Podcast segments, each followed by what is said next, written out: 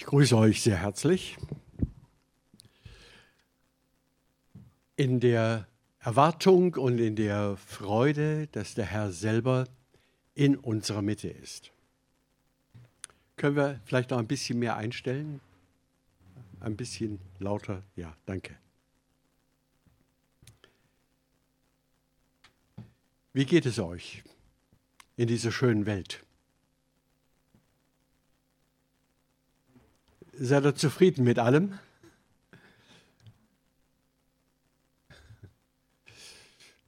Habt ihr Angst vor der Zukunft?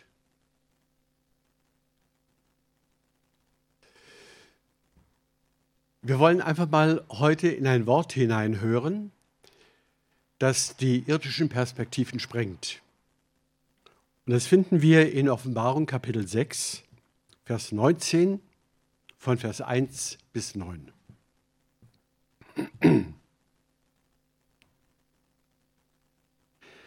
Danach hörte ich wie eine große Stimme einer großen Schar im Himmel, die sprach, Halleluja! Das Heil und die Herrlichkeit und die Kraft sind unseres Gottes. Denn wahrhaftig und gerecht sind seine Gerichte dass er die große Hure verurteilt hat, die die Erde mit ihrer Hurerei verdorben hat und hat das Blut seiner Knechte gerecht, das ihre Hand vergossen hat. Und sie sprachen zum zweiten Mal Halleluja. Und ihr Rauch steigt auf in Ewigkeit. Und die 24 Ältesten und die vier Gestalten fielen nieder und beteten Gott an, der auf dem Thron saß, und sprachen Amen, Halleluja. Und eine Stimme ging aus von dem Thron, lobt unseren Gott, alle seine Knechte, und die ihn fürchten, klein und groß. Und ich hörte etwas wie eine Stimme einer großen Schar und wie eine Stimme großer Wasser und wie eine Stimme starker Donner, die sprachen Halleluja. Denn der Herr unser Gott, der Allmächtige, hat das Reich eingenommen. Lasst uns freuen und fröhlich sein und ihm die Ehre geben. Denn die Hochzeit des Lammes ist gekommen und seine Braut hat sich bereitet. Und es wurde ihr gegeben, sich anzutun mit schönem, reinem Leinen. Das Leinen aber ist die Gerechtigkeit der Heiligen. Und er sprach zu mir, schreibe, glückselig sind, die zum Hochzeitsmahl des Lammes berufen bzw. eingeladen sind. Und er sprach zu mir, dies sind wahrhaftige Worte Gottes. Der erste Eindruck mag schon sein, wahrhaftige Worte Gottes menschlich schwer zu verstehen. Es ist nicht so einfach, Gott zu verstehen. Das ist auch normal. Denn wenn wir Gott immer verstehen würden, dann wäre er ja einer von uns. Er ist der Unbegreifliche, der Erhabene, der alles überschreitet, was menschliche Wissenschaft je erdacht konstruiert und durchgeführt hat. Alle Weisheit der Menschen gleicht einer Streichelschachtel im Vergleich zu dem, was die Weisheit Gottes für uns bereitet hat. So, ein kleiner Hinweis, der uns die Tür öffnet zu diesem Text. Er beginnt, wenn wir mal reinschauen in unsere aufgeschlagene Bibel, Bibeln, dann sehen wir, dass hier das Wort steht, bei Luther zumindest, danach. Danach.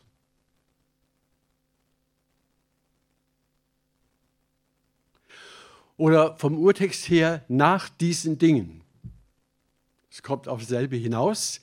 Im Deutschen verstehen wir das Wort danach sehr gut. Danach ist alles anders, zum Beispiel. Ihr Lieben, wir leben gerade in einer Zeit, in der Millionen Menschen sich fixieren auf das Negative, auf die täglichen, schwierigen, undurchschaubaren, vielleicht übertriebenen, vielleicht auch untertriebenen, wir wissen es nicht, Nachrichten. Wir wissen aus den Medien, dass Kinder und Jugendliche in einem hohen Prozentsatz seelisch gestört sind. Durch Depressionen, durch Angstzustände. Sie wissen nicht, was auf sie zukommt. Die Unsicherheit und Ungewissheit unserer Zeit scheint uferlos zu sein. Und die junge Generation ist besonders sensibel an dieser Stelle. Das ist sehr verständlich. Wenn ein Mensch sich aber immer nur auf das Negative, auf die alltäglichen, erschreckenden Nachrichten konzentriert, dann verlieren wir alle Hoffnung. Dann verlieren wir auch alle Freude am Leben. Dann verlieren wir einfach unsere Unbekümmertheit, für die wir eigentlich geschaffen sind. Macht euch keine Sorgen. Deswegen ist es so wichtig, ihr Lieben, dass wir ein ich sage es mal so, ein Geschichtsverständnis bekommen, das nicht mit dieser Zeit endet. Und wir Christen brauchen das und hoffen das ja umso mehr, weil wir ja um eine Ewigkeit wissen. Wir wissen, diese Zeit ist begrenzt. Wir leben in einem vergänglichen Äon. Der geht zu Ende. Eine Zeitepoche, die keine Zukunft hat. Darin leben wir. Darum finde ich dieses kleine Wörtchen danach. So wunderbar. Ihr Lieben, wir brauchen eine Öffnung unseres Denkens, Fühlens und Wollens. Es gibt ein danach, nachdem wir all das erleben, was diese Welt seit Tausenden von Jahren erlebt, an Mord und Totschlag, an Misstrauen und Stolz, an Hochmut und Verwerfung, an Missbrauch und allem drum und dran, was diese Welt schon immer und heute konzentriert darstellt. Es gibt ein Danach. Das ist die große Botschaft auch heute Morgen. Wir brauchen ein Verständnis für das, was danach kommt. Das haben viele Christen verloren. Wenn wir christliche Nachrichten lesen, in vielen Zeitschriften, sind wir alle bemüht, diese Welt zu retten und alles besser zu machen die Zustände zu ändern. Wir sind sozialpolitisch weithin so programmiert, dass wir denken, das Paradies käme auf dieser Erde. Ja, es kommt ganz gewiss, es kommt auch auf diese Erde, aber nicht durch unsere Aktivität. Und alles, was wir jetzt hier lesen, trägt die Initiative Gottes und Jesu. Es ist die Initiative Gottes, die dazu geführt hat, und das ist hier sozusagen ein prophetisches Wort, dass die große Hure, das heißt das System der Gottlosigkeit, das System des Götzendienstes in dieser Welt, so oder so, auch wissenschaftliche Gläubigkeit kann Götzendienst sein. Alle diese Dinge werden ein Ende finden, weil alles, was der Mensch in seiner Gottlosigkeit in dieser Welt verursacht und entwickelt hat, wird verurteilt und äh, wird von Gott selber der Zeitpunkt herbeigeführt, wo hier ein endgültiges Ende eintritt. Danach, es wäre wichtig, dass wir jetzt auch verstandesmäßig das einfach mal in uns wirken lassen. Es gibt ein Danach. Es bleibt nichts, wie es ist. Es bleibt nichts, wie es ist. Das ist doch eine großartige Botschaft. Schon allein in diesem Wörtchen ist das ganze Evangelium drin. Es bleibt nichts, wie es ist. Der Teufel hat ein Ende. Die Sünde, die Schuld der Welt hat ein Ende. Alles, was wir als Bedrohung empfinden und Panik auslöst, hat ein absolutes Ende.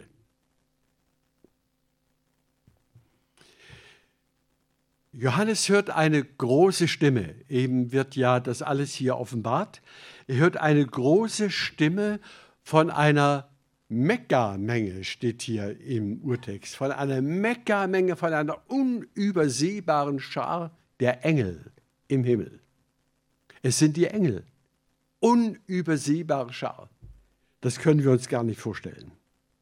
Und diese unübersehbare, unüberschaubare Schar ruft mit unglaublicher Gewalt, die ebenfalls nicht vorstellbar ist, Halleluja. Nur ein Wort. Halleluja. Auf Deutsch, Gott sei gepriesen. Ihr Lieben, auf diese Zeit gehen wir zu,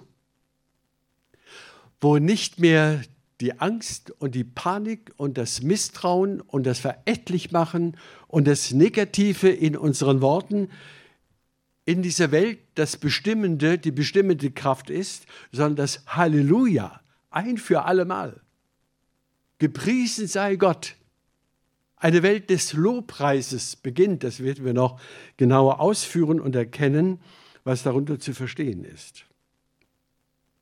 Und zwar unter der Erkenntnis, wir haben hier sozusagen eine, eine Zwischenbilanz in diesem einen Vers, denn das Heil und die Herrlichkeit und die Kraft sind unseres Gottes.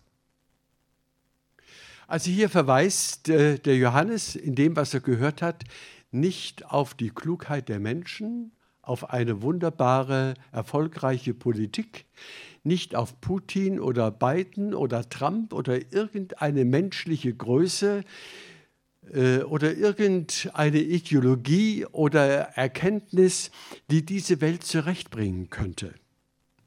Nein, hier steht, sein ist sein ist das Heil. Im Griechischen klingt das einfach wunderbar. Sein ist die Soteria. Sein ist die Doxa. Sein ist die Dynamis. Habt ihr schon einiges verstanden? Zumindest Dynamik. Die Dynamis, eine völlig neue Energie wird freigesetzt in der kommenden Welt. Und die Herrlichkeit leuchtet in Formen und Farben, die wir uns gar nicht vorstellen können. Ich will uns Lust machen auf die Ewigkeit, nicht um weltfremd zu werden, sondern um welttüchtig zu werden. Gerade dadurch werden wir welttüchtig, indem wir ein Ziel haben, indem uns eine unglaubliche, wunderbare, herrliche Perspektive vor Augen geführt wird. Dadurch kann ich erst in der Welt hier richtig leben. Denn ich habe Hoffnung, ich habe Freude, alle Furcht, alle Angst vor der Zukunft hat der Herr eingepackt für uns. In Christus Jesus am Kreuz ist er schon alles getragen für die, die ihm folgen. Und er verweist noch einmal darauf, die große Hure, so wird die Welt, die Endzeitwelt beschrieben, die große Hure, die mit allen kann, die alles macht, die völlig autonom regiert, die sich völlig autonom, das heißt ohne Gott, gottlos verhält. Die so tut, als brauchte sie keinen Gott. Genau das ist doch der Stempel unserer Tage. Wir handeln so, als gäbe es keinen Gott, als könnten wir alles selber machen, als wäre das Klima sozusagen in unserer Hand. Was sind das für arrogante Denkweisen, die um sich greifen und viele Christen glauben das. Ihr Lieben, Gott hat Himmel und Erde gemacht. Er hat den Regenbogen in die Wolken gesetzt und gesagt, es wird nicht aufhören, Saat und Ernte, Frost und Hitze, Sommer und Winter, Tag und Nacht. Ich bin der Herr über Himmel und Erde und nicht die Grünen oder wer immer sich dazu rechnet. Aber erst wenn wir diese weltweite wunderbare Perspektive auf die ewige Welt, auf die kommende Welt haben, die vielleicht gar nicht so weit weg ist von uns, können wir auch sinnvoll und klug und weisheitsvoll Akzente des Guten in der Welt setzen. Und dazu sind wir natürlich auch berufen. Wir schauen weiter. Der Text fängt sich sozusagen an, fängt an anzulaufen, Geschwindigkeit zu gewinnen, Intensität zu gewinnen. Und sie sprachen zum zweiten Mal Halleluja. Also das Halleluja klingt sozusagen durch die ewige Welt und ihr Rauch steigt auf in Ewigkeit, nämlich die Welt, die in Rauch aufgegangen ist. Das Gericht geht über die Welt in einer unbegreiflichen Schnelligkeit. Ein Kapitel vorher steht, dass das System der Gottlosigkeit an einem Tag vernichtet wird. An einem Tag. Auch das ist unvorstellbar, aber Gott ist alles möglich. Gott wird diese gottlose Welt richten. Und das Halleluja wird siegen über alle Flüche, über alles Bittere, über alles Tödliche, über alles Hässliche, über alles, was diese Welt an Negativem geprägt hat. Amen, Halleluja. So, und jetzt geht es in eine dritte Phase und eine Stimme ging aus von dem Thron. Vers 5. Eine Stimme ging aus von dem Thron. Das heißt aus Gottes unmittelbarer Gegenwart. Aus Gottes unmittelbarer Gegenwart. Nicht Gott selbst, vermutlich auch nicht Jesus, sondern Beauftragte, vielleicht der Engel Gabriel, der auch die Maria besucht hat einer der großen Engel, lobt unseren Gott. Und dann fügt er hinzu, alle seine Knechte und die ihn fürchten, klein und groß. Niemand ist ausgenommen aus dieser Aufforderung, Gott zu loben in Ewigkeit. Und jetzt wird es hochspannend, was das auslöst in Vers 6. Ich übersetze das mal etwas anders. Und ich hörte wie etwa, und ich hörte etwas wie eine Stimme einer Meckermenge. Und wie das Rauschen riesiger Wasserfälle. Und wie das Donnern großer Donner. Die sprachen Halleluja. Ja, wir brauchen hier einfach eine Übersetzung. Das klingt fast bedrohlich für unsere Ohren, wenn man solch eine Sprache vernimmt. Aber was drückt das aus? Ihr Lieben, es drückt zunächst aus, wir können die ewige Welt mit unseren Sinnesorganen, mit unserem Verständnis nicht begreifen. Wir haben gar keine Sprache dafür. Auch hier, der Johannes, er ringt um Sprache. Das merkt man ja in der ganzen Johannes-Offenbarung. Er weiß gar nicht, wie er das packen soll, wie er das deutlich verdeutlichen soll, was er erkannt und gesehen hat. Es ist so gewaltig und er kann nur zu Grenzworten unseres irdischen Gebrauchs äh, greifen, um das ein wenig zu verdeutlichen. Es ist alles riesig, es ist groß, es ist laut, es ist unbegreiflich. Das wird hier deutlich. Also manchmal, wenn man in eine Gemeinde am Sonntag kommt und den Lobpreis hört, ausgenommen Babenhausen, wenn man dann den Lobpreis hört, das ist so klein und so zurückhaltend und so äh, zweifelhaft manchmal. Stimmt denn das alles, was ich singe? Ist das wirklich wahr? Hat das wirklich eine Bedeutung schon jetzt oder erst recht in Ewigkeit? Als wir sind eher zurückhaltend und zurückgezogen und leise, wenn es um Gottes Dinge geht. Und hier spüren wir, wie der Himmel tobt. Er töst, er bricht auf in Jubel und in Herrlichkeit. Und wir können uns das gar nicht vorstellen, aber vielleicht können wir äh, einfach mal an die Bach-Kantaten uns erinnern, wenn jemand ein Musiker ist hier unter uns und der die großen klassischen, wunderbaren äh, christlichen Lieder äh, äh, hört oder auch von Mozart, die wunderbare Musik von ihm. Das sind alles Gleich Gleichnisse von dem, was wir im Himmel zu erwarten haben und trotzdem nur ganz, ganz schwache Gleichnisse. Wir werden jetzt auch in der Weihnachtszeit wieder Bach-Kantaten oder von anderen hören und freuen uns an dem Jubel, der aufklingt, dass Jesus in die Welt kam. Aber das ist nichts gegenüber dem, was auf uns zukommt. Also immer wieder taucht das Wort Mega auf. Mega, das ist ja, glaube ich, ein Jugendwort heute. Das ist doch Mega.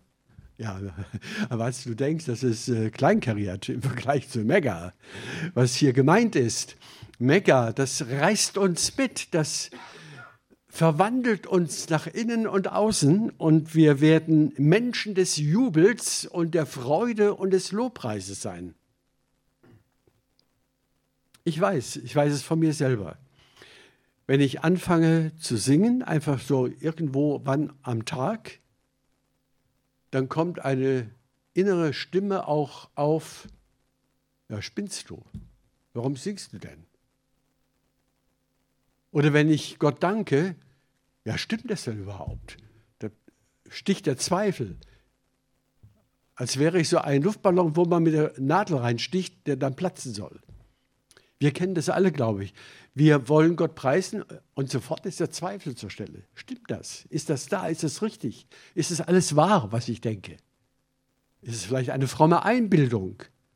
Vielleicht habe ich mir oder meine Eltern mir etwas vorgemacht. Vielleicht bin ich in einer Spur drin, die eigentlich gar nicht zu mir passt. Ich bin geprägt von meiner Biografie. Und hier die Frage, ist denn das, was hier steht, wahr? Ich komme darauf auch nochmal zurück, aber jetzt schon an dieser Stelle ist das wahr. Viele Menschen, auch in, der, in den christlichen Gemeinden, sagen ja inzwischen, ja, das sind geschichtliche, mythische Geschichten, das sind äh, vergangene Denkweisen, das ist antike Vorstellung, das alles haben wir hinter uns gelassen. Die Wissenschaft und die Aufklärung hat uns Klarheit in unseren Kopf gebracht. Das alles brauchen wir heute gar nicht mehr. Wir machen das alles selber. Digitalisierung ist ein Versuch, diese Welt äh, sozusagen zu dekonstruieren, sagt man heute zu dekonstruieren. Das, was war, soll nicht mehr sein. Wir werden alles anderes und neu machen. Dekonstruieren. Eine neue Konstruktion entwickeln. Per Digitalismus. Hier haben wir die wahre Digitalisierung oder die wahre Dekonstruktion des Alten. Das Neue bricht durch in einer unglaublichen, wunderbaren, herrlichen Weise. Und ich hörte etwas wie eine Stimme, Dreimal kommt das kleine Wörtchen wie vor. Also daran merken wir, er, er überlegt, wie soll ich das denn ausdrücken? Er kann nur sagen, wie, also als Vergleich. Es ist nur ein Vergleich, was er sagt. Es ist doch gar nicht mal die Realität. Die Realität ist unglaublich umfassender und intensiver, als er sie hier darstellen kann. Darum spricht er eben von einer großen Schar und von, äh, von einem Rauschen großer Wasser und von, von dem Dröhnen gewaltiger Donner. So laut ist der Lobpreis. Das Dröhnen wie gewaltiger Donner. Ja, wenn wir mal so ein richtiges Gewitter erleben, dann duckten wir uns innerlich auch schon mal. Oh Herr, das habe ich auch schon mal gemacht am Fenster. Und dann die Blitze sah, Herr, dir gebührt alle Ehre. Wer hat diese Gewalt? Und diese Gewalt, die er hat, ist absolut positiv, absolut rettend absolut heilend, absolut aufbauend. Der Himmel ist der beste Ort. Und äh, interessant ist, dass wir in dem folgenden Satz in der Begründung sehen, denn der Herr, unser Gott, der Allmächtige, hat das Reich eingenommen. Das ist der Grund für den Jubel. Das ist der Grund für den Lobpreis, den sie anstimmen mit diesem unerhörten und nicht aufhörenden Halleluja. Es hat sich sogar in der Weltgeschichte jetzt schon durchgesetzt. Alle Welt kennt das Wort Halleluja. Ich habe sogar jetzt vor kurzem einen Schlager gehört, eine Schlager, also völlig säkulare Sendung, nur mal so reingetippt, zu sehen, was, was sie so bringen. Und da höre ich das Wort Halleluja. Und die haben gar keine Ahnung von Gott. Halleluja.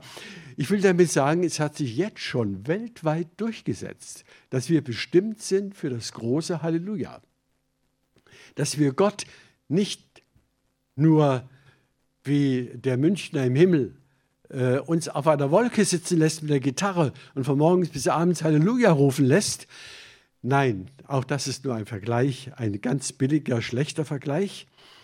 Der Himmel ist eine unbegrenzte Realität mit Kräften, Formen, Farben, mit Mentalitäten, die, für die wir heute noch kein Verständnis haben. Ich habe es, glaube ich, schon mal hier erwähnt, wenn ich mich recht erinnere.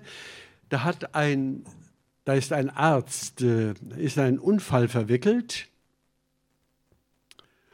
und erlebt eine Nahtoderfahrung. Er sieht richtig, wie er die Schwelle zum Himmel überschreitet.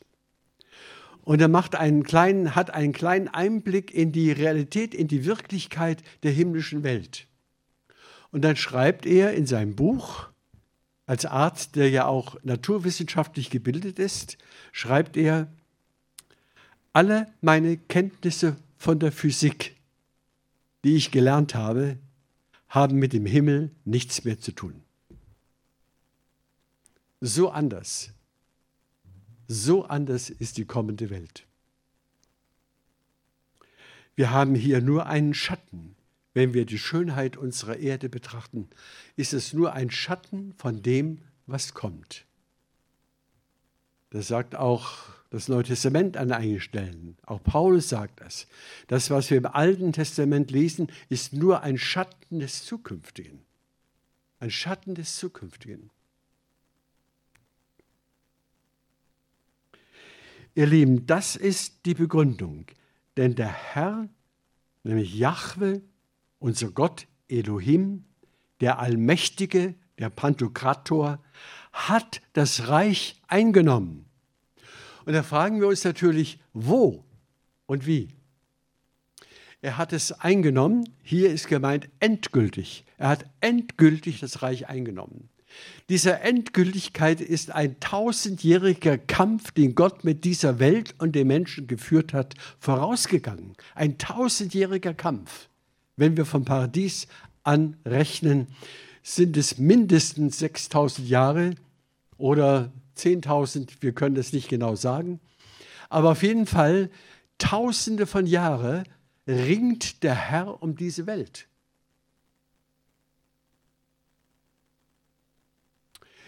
Er bringt den Kain, der den ersten Mord begeht, nicht zu Tode. Er schützt ihn sogar und sagt, ich bin bei dir ich halte und trage dich und ich bin mit dir und will dir das Heil schenken. Er beruft den Abraham. Er beruft das Volk Israel. Er beruft die Propheten. Immer geht es um den Kampf, um das Ringen, die Menschen für sich und sein Reich zu gewinnen. Und dann kommt Jesus, der am Kreuz sozusagen die Nuss knackt. Er nimmt alles auf sich selber. Die Schuld, die Sünde, die Macht der Sünde, das Dämonische, das Tödliche, alles, was diese Welt aufgespeichert hat an furchtbaren Erinnerungen auch für die Gesamtgesellschaft dieser Welt, das alles wird am Kreuz getilgt. Sein Tod sühnt die Schuld der Welt. Da beginnt der Kampf zu Ende zu gehen. Und in der Auferstehung Jesu haben wir schon einen Lichtblick in die himmlische Welt, die besagt, auch ihr werdet auferstehen, wenn ihr mir folgt. Ich bin die Auferstehung und das Leben. Wer an mich glaubt, der wird leben, auch wenn er stirbt. Was haben wir jetzt schon mitten in dieser Welt schon für Hoffnungsstrahlen, die uns die Heilige Schrift bietet? Und hier haben wir den Endpunkt. Er hat das Reich eingenommen. Oder wie es wörtlich heißt, er hat endgültig das Ruder der Herrschaft übernommen. Endgültig. Das heißt, dieses Reich, das hier gemeint ist, wird auch sichtbar werden. Und die Frage, die uns vielleicht brennend interessiert, wo wird sie sichtbar? Wird die Welt überhaupt noch existieren? Wird das Reich im Himmel sein? Und da habe ich die Freiheit zu sagen, ihr Lieben, dieses Reich, das hier gemeint ist, ist hier auf der Erde.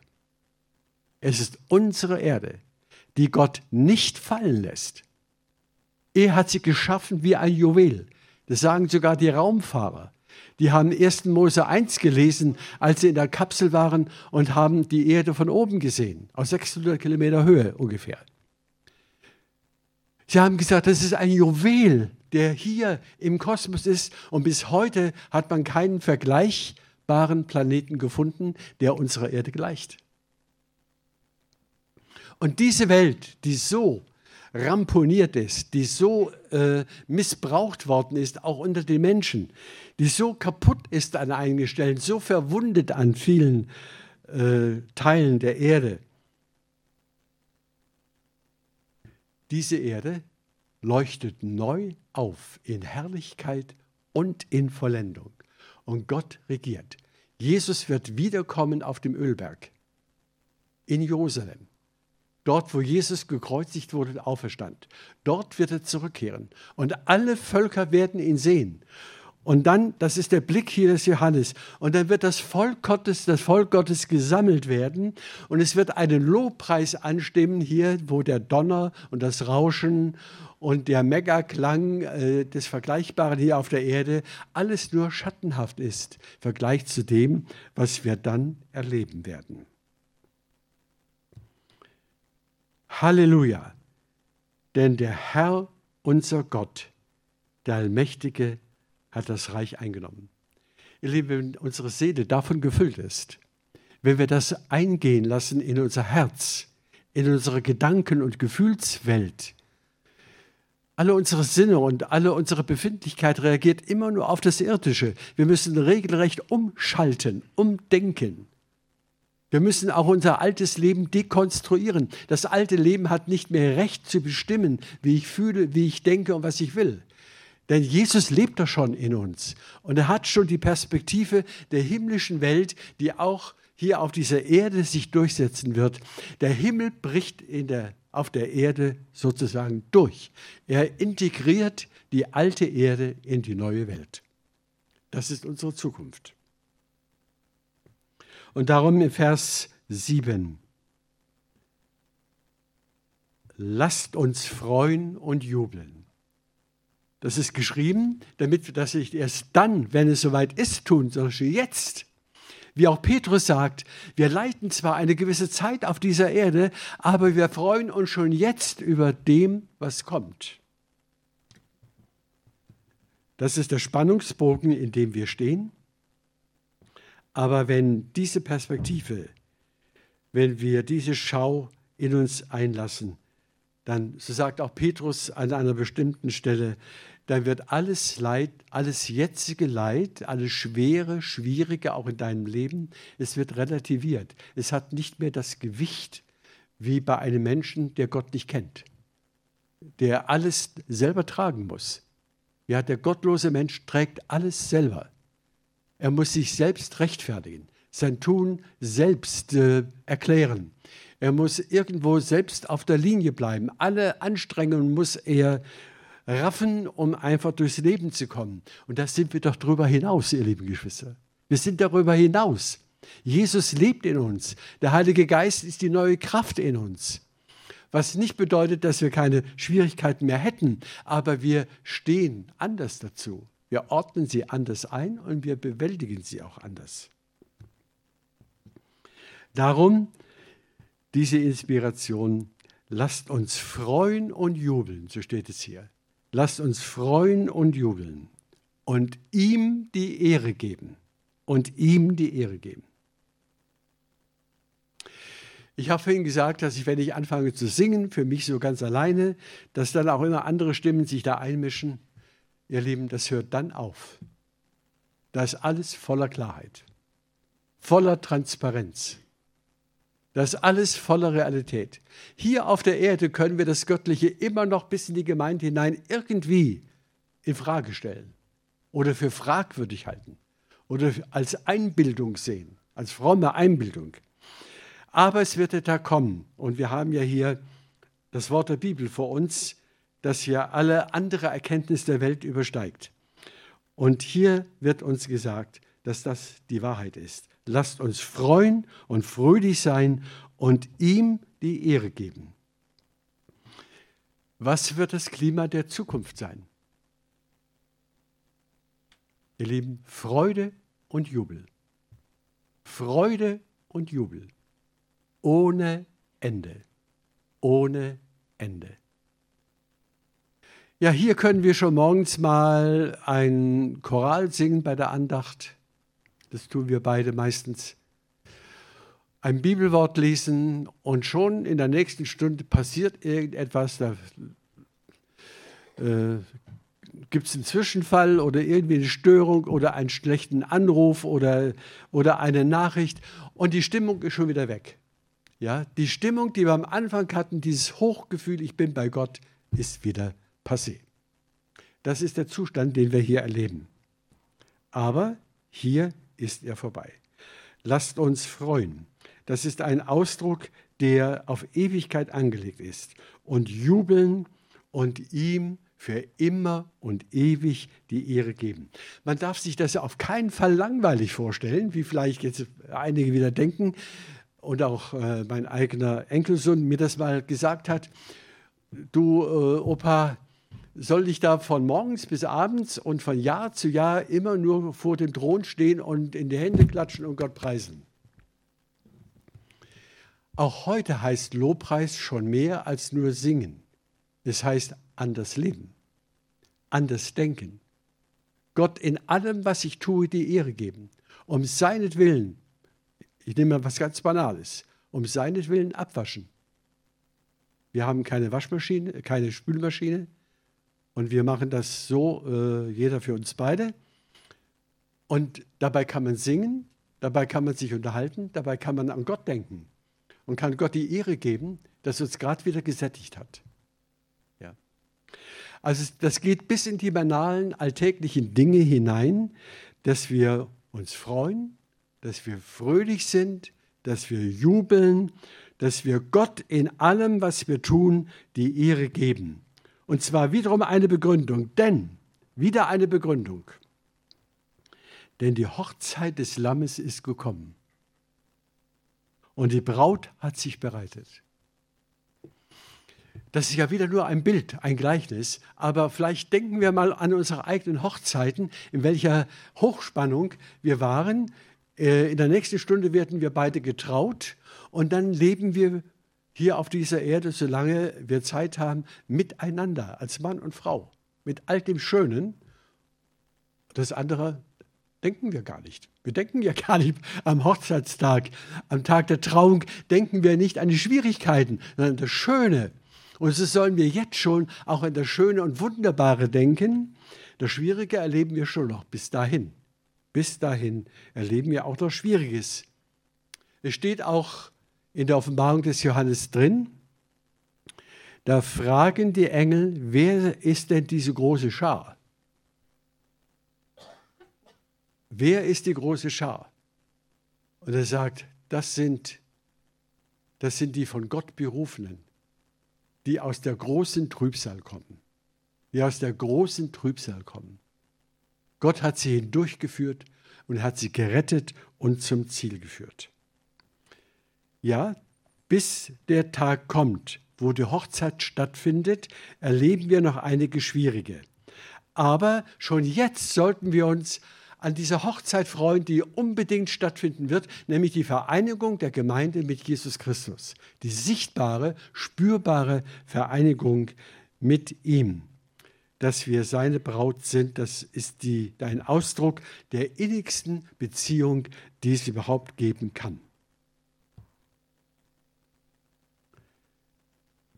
Ich denke, wir erleben hier auf dieser Erde auch als Gemeinde, auch gerade ihr in Babenhausen oder die Memminger, wir in Kempten und ich weiß von vielen anderen Gemeinden im Land, da geht es ordentlich zu.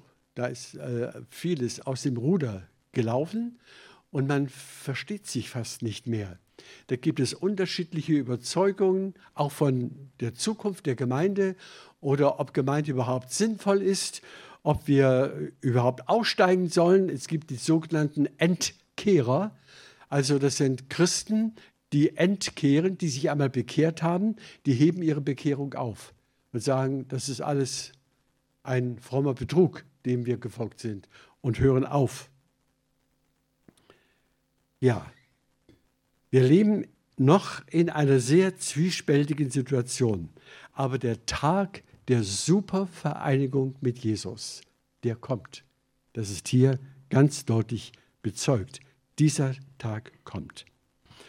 Und wiederum wird hier nicht von den Menschen geredet, was wir alles tun und bewegen, damit alles so gut wird und der Himmel auf Erden Gestalt annimmt. Darum steht hier in Vers 8, und es wurde ihr, nämlich der Braut der Gemeinde, gegeben. Es wurde ihr gegeben. Das ist ein Passiv. Nicht, sie hat sich genommen. Es wurde ihr gegeben. Ihr Lieben, das ist auch wieder ein Kernsatz des Evangeliums. Das Evangelium will immer schenken und will uns beschenken, will uns aufbauen. Wir können zu unserem Heil überhaupt nichts beitragen, weil Jesus am Kreuz es erwirkt hat. Und es wurde ihr gegeben, sich anzutun mit leuchtend reinem Leinwand. So muss man das übersetzen.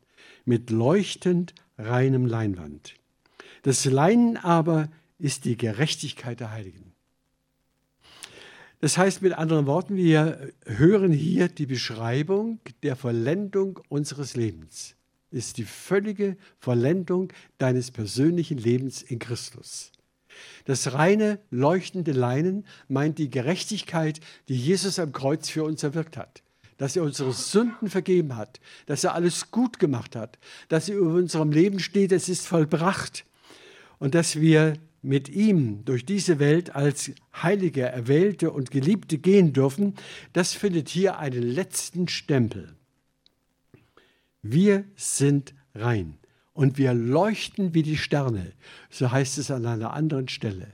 Ja, wir leuchten wie die Sterne durch die Gerechtigkeit, die uns Jesus geschenkt hat.